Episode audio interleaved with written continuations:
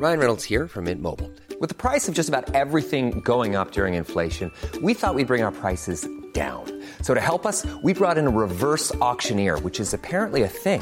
Mint Mobile unlimited premium wireless. Ready to get 30, 30, bit to get 30, bit to get 20, 20, 20, bit to get 20, 20, bit to get 15, 15, 15, 15 just 15 bucks a month. So, Give it a try at mintmobile.com slash switch.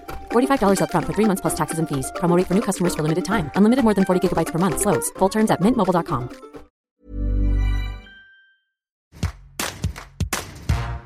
Le périnée, appelé plancher pelvien, c'est un ensemble de muscles du bas-ventre qui s'étend du pubis devant au coccyx derrière. Les muscles du périnée féminin et masculin, ils travaillent quotidiennement en soutenant les organes du petit bassin, par exemple la vessie, le rectum.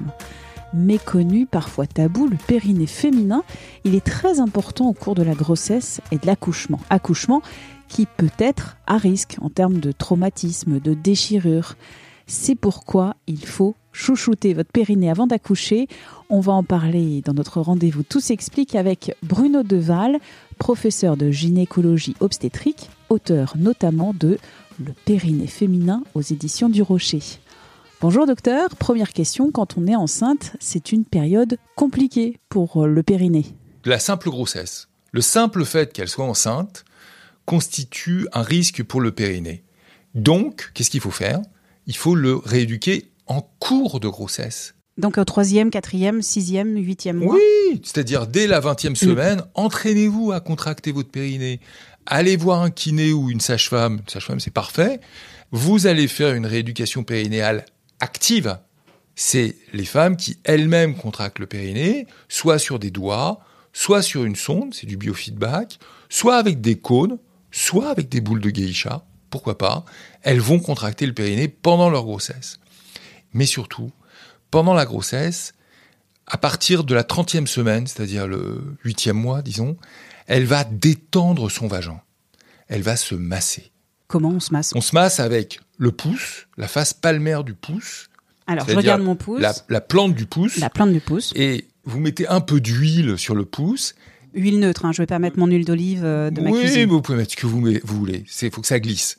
Et vous accompagnez l'anatomie vulvaire postérieure, c'est-à-dire que vous allez presser sur la face postérieure de la vulve, dans le vagin, pour l'assouplir. Pourquoi? Parce que quand vous allez accoucher, eh bien, les tissus seront déjà préparés.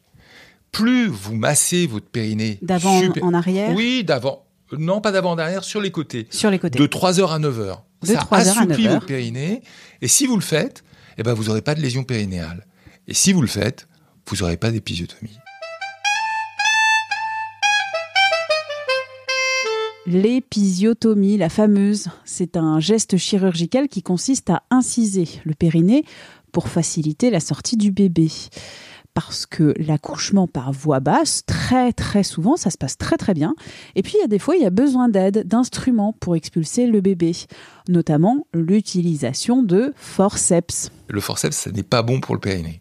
Et c'est pas bon pour le sphincter anal. C'est pas bon pour rien du tout. C'est pas bon pour rien du tout. Mais parfois, on est obligé d'extraire le bébé avec des forceps. Quand on y est déjà allé Quand à la le ventouse. bébé, exactement, quand le bébé est engagé, c'est-à-dire quand il a passé le détroit supérieur, allez, quand il a passé le- l'extrémité supérieure du bassin, il faut l'accoucher. Il faut que la patiente Donc là, on par voit son naturelles. On voit, oui, on voit euh, le pot céphalique, on voit le crâne, Hmm. on voit le cuir chevelu, on voit les cheveux, Parfois. on voit les cheveux. Oui. Ou quand il y en a. Que Parfois, il y en a pas. Mais bon, des fois, on voit les cheveux.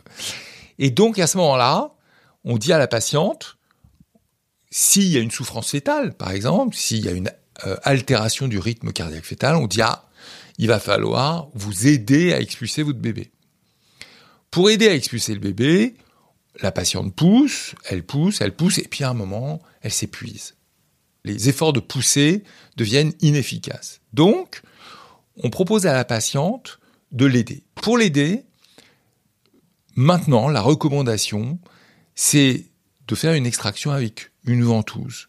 La ventouse, c'est comme une ventouse Une ventouse normale de toilette. normale qu'on pose sur, la, sur le pôle céphalique et puis on va tracter avec des mouvements d'asynclitisme.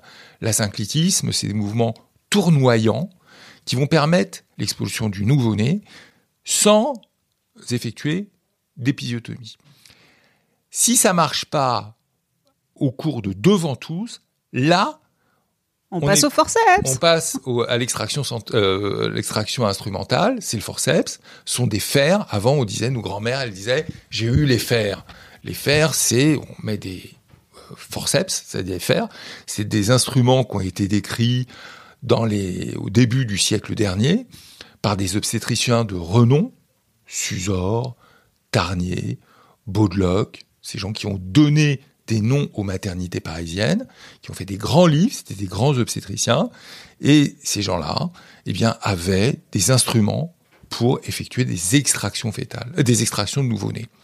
Donc, parmi les extractions, il y a le forceps de Tarnier, il y a le forceps de Suzor, et il y a les spatules de Thierry. Ils ont des petites formes différentes. Ils ont des formes différentes, ils ont des qualités, euh, des défauts, mais il faut bien retenir une chose, c'est que le forceps maintenant surtout pas systématique, il doit être fait après deux ventouses. Si à deux ventouses le bébé n'est pas sorti, il faut le sortir avec les forceps. femme enceinte, n'ayez pas peur de votre accouchement. Non, surtout pas. Oh, c'est un bonheur un accouchement. C'est un bonheur. C'est un, un bonheur. Souvent, c'est un, un état de de bien-être pour la femme. Et lorsqu'elle quitte sa grossesse, lorsque la grossesse s'est bien passée, souvent elles nous disent euh, je n'ai qu'une envie, c'est de recommencer. Merci d'avoir écouté cet épisode de Tout s'explique, un podcast d'Anne-Laetitia Béraud pour 20 minutes.